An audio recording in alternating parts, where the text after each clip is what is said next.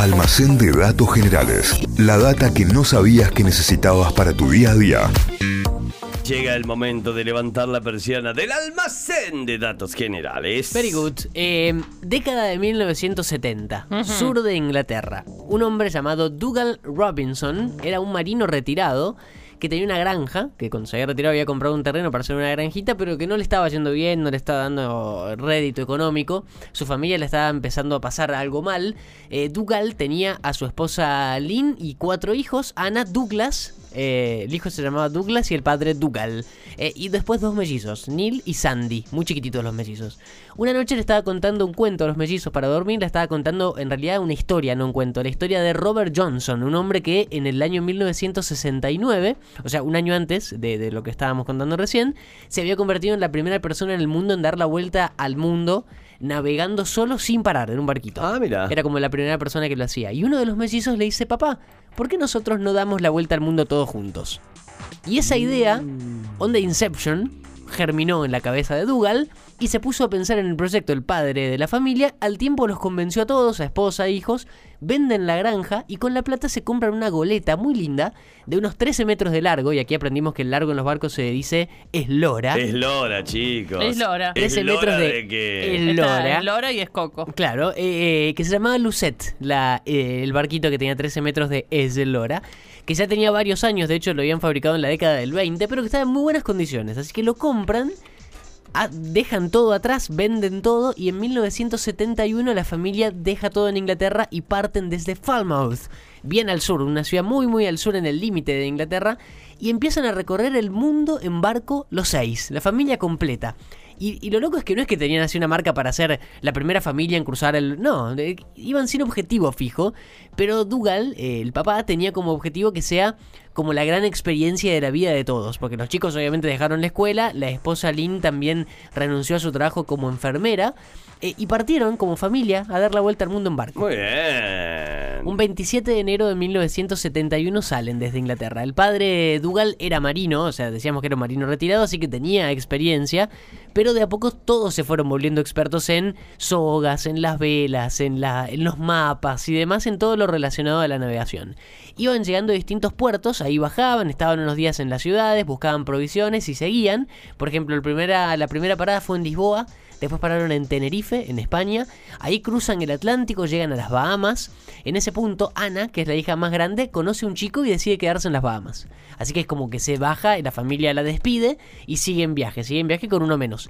Eh, y ahí pasan por varios islitas Mirá, y países ¿cuánto del Caribe. en las Bahamas? Mucho tiempo, mucho Ah, en, en, En las Bahamas, Bahamas, que no, conoció al chico y se quedó y la le pintó dejaron. Quedarse, sí. Se quedaban un par de semanas, ponerle en cada ciudad. Un- Mirá. Un, poquito de tiempo, no, no mucho.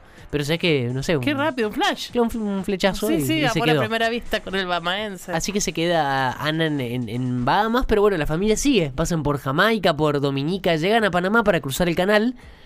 Ahí eh, vuelven a ser seis porque se sube un barco un mochilero escocés que tenía ganas de llegar a Nueva Zelanda y como la familia tenía planes a lo mejor de pasar por Nueva Zelanda, Sí. lo suben al barco. Mirá, Todo le daba lo mismo, digamos. Pintó dejar un chico, subir una familia, otro. una familia muy, eh, muy copada, ¿no? El mochilero escocés se llamaba Robbie Williams. No. No, no, no, no, no. ¿El Eh, actor o el músico? No, el músico les dijo. I just wanna feel y lo subieron. lo subieron al barquito. Bueno, cruzan el canal de Panamá, ponen rumbo a las Islas Galápagos, las de Darwin, las de las tortugas. Y de ahí el plan era cruzar el Pacífico, llegar a la Polinesia francesa y de ahí quién sabe. Dar Y ver, vueltas por el mundo. onda. Todos juntitos en el barco hermoso. Ah, para este punto de la historia ya hacía un año y medio que estaban dando vueltas en barco, navegando por, el- por todo el planeta. Estaban todos muy felices, venía todo muy bien. Hasta ¿Hasta? hasta el 15 de junio de 1972. Ese día, a las 10 de la mañana, estaba la familia arrancando el día, arrancando la, eh, la mañana en el barquito, cuando de repente sienten un golpe tremendo de la parte de abajo del barco.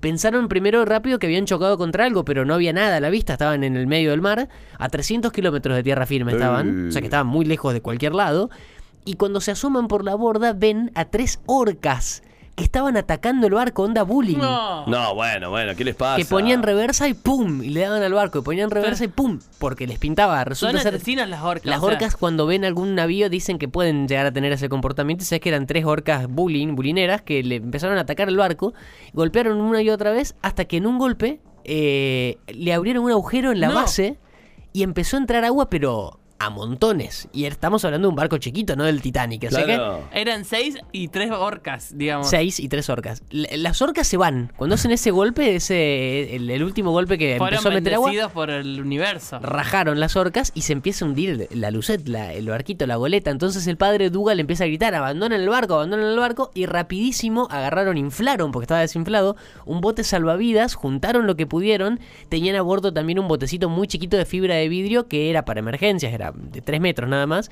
Eh, y en menos de 10 minutos... El barco se había hundido por completo, desapareció la lucet y de repente estaban los seis en el inflable, en un bote chiquito, atado con una soga al bote este que decíamos de, de fibra de, de carbono, que ahí, mm, de vidrio digo, en el que pusieron todo los- lo, lo que pudieron rescatar. O sea, había un barco con los, con los suministros que sacaron, agua, comida y un poquito más. Y los seis, la- los cinco de la familia y Robbie Williams, en el, en el barquito inflable, solos en el Pacífico. O sea, terrorífica la no, situación. no, no. Y las orcas ahí merodeando. porque Las orcas se fueron, Por más que en se teoría. fueran, vos sabés que están cerca, es lo más cerca que No, tenés, una claro. orca. Eh, el inflable, para que se empiecen a hacer una idea de cómo estaba esta gente, tenía 3 metros por 2. Era muy chiquito. Nada, muy chico. no llegaban claro, a tener ¿eh? un Sí, metro sí. por persona. Dice que cómodos eh, era estaba diseñado para que entren 10 personas y que cómodos estaban 5. Bueno, ellos eran 6, o sea, estaban bastante incómodos. Bueno, se ponen a repasar lo que tenían y se dan con que las provisiones que habían rescatado le iban a alcanzar para un par de días y nada más, con el agua que tenían, con la comida que tenían y no tenían mapas, nada, así que estaban como a la deriva. Eh, y nadie sabía que estaban ahí, así que nadie los iba a buscar tampoco. Así que tenían que empezar a hacer cosas. Eh, Douglas, el hijo, eh, pensó que armando de alguna forma una vela pequeña, el botecito ese que tenían con las provisiones, se iban a poder mover más rápido con el viento. Bueno, así lo hicieron, así funcionó, se empezaron a poder mover más que quedarse quietos en un lado. Eh, y de hecho calculan, porque tenían conocimientos de, de- de navegación, el padre más que nada, calcula que estaban en una zona que se llama zona de convergencia intertropical, una zona de- del Pacífico donde llueve mucho. Entonces que el plan fue esperar a que llueva Claro. y recolectar agua. Bueno, así pasó, llovió, pudieron sumar más agua, pero tampoco tanto, se les alcanzó para un tiempito. El bote salvavidas tenía pinchaduras, o sea que se iba desinflando de a poco, se iban turnando para soplar y mantenerlo inflado. O sea, No. imagínense la situación. No, no, no, no, no, no, no, no, no. Día 10 de estar en el bote salvavidas, se habían quedado sin agua. Y la balsa se empezaba a desinflar cada vez más rápido. Necesitaban que llueva sí o sí. Necesitaban un milagro, básicamente.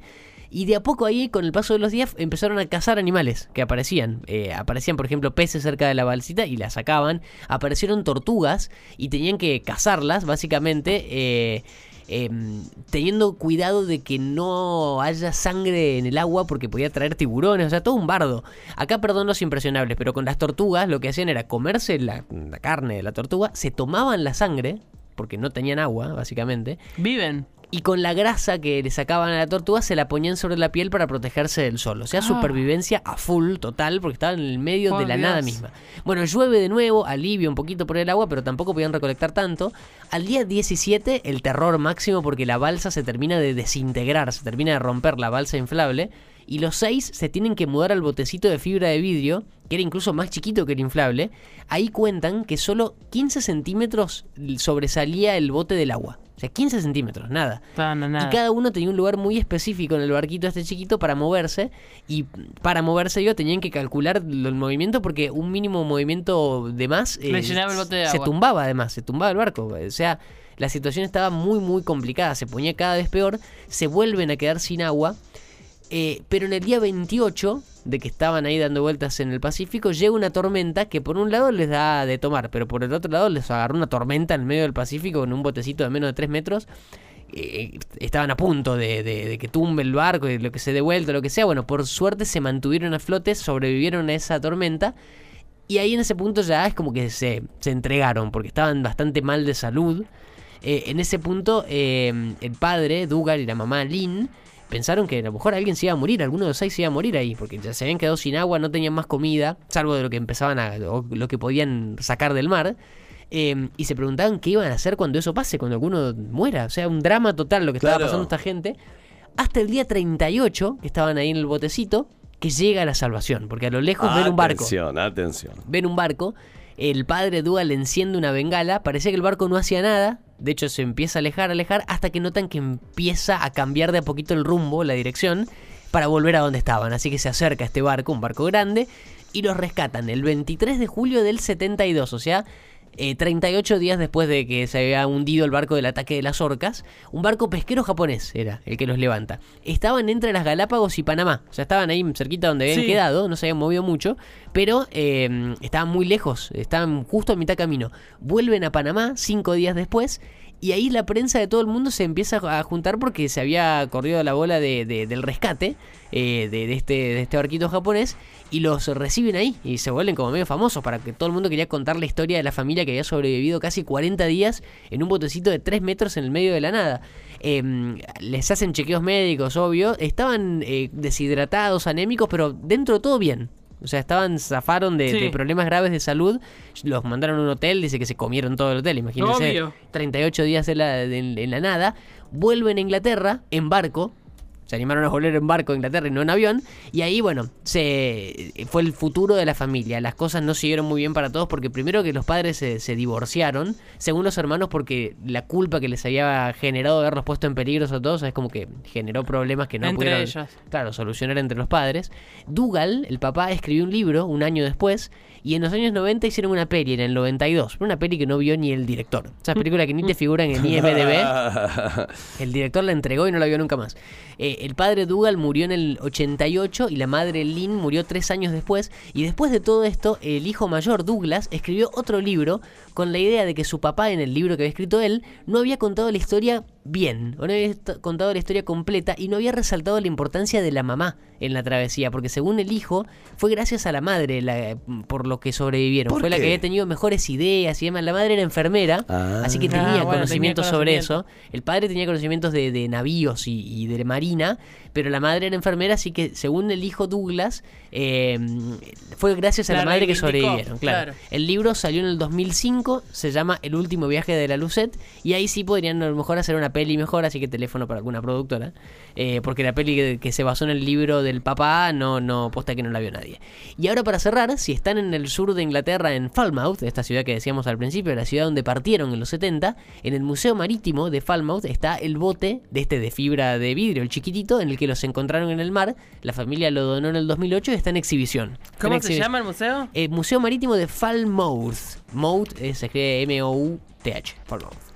Así que la historia completa de los Robertson es el apellido de esta familia que dejó todo en Inglaterra para recorrer el mundo y que se terminaron salvando justo, siendo sobrevivientes de un naufragio en el Pacífico. 38 días estuvieron en un barquito más chiquito que esta mesa. Ahí va, almacén No, de datos deja. generales. Tremendo, ¿eh? Con lo difícil que es convivir. Y aparte, estoy pensando cuando lo dijo, y es tal cual la referencia, más chiquito que esta mesa, estoy mirando esta mesa y me quiero ir. Definitivamente. Sí, sí, sí, me tiro al mar. Y No, no, no, no. Que me como una tortuga. Eh, me tomo todo el agua del mar. Sí. Tremendo. Almacén que vas a encontrar como siempre en Notify Diario. Buscarnos en Spotify, buscar Notify Diario y ahí vas a encontrar toda la data, todos los almacenes y todo lo que saber de este y muchísimo más. Almacén de datos generales. La data que no sabías que necesitabas para tu día a día. Inventos, curiosidades de la historia, estudios increíbles de la ciencia, lugares raros del mundo y un montón de locuras más. Todo eso podés conseguir en el Almacén de Datos Generales de Santi Miranda.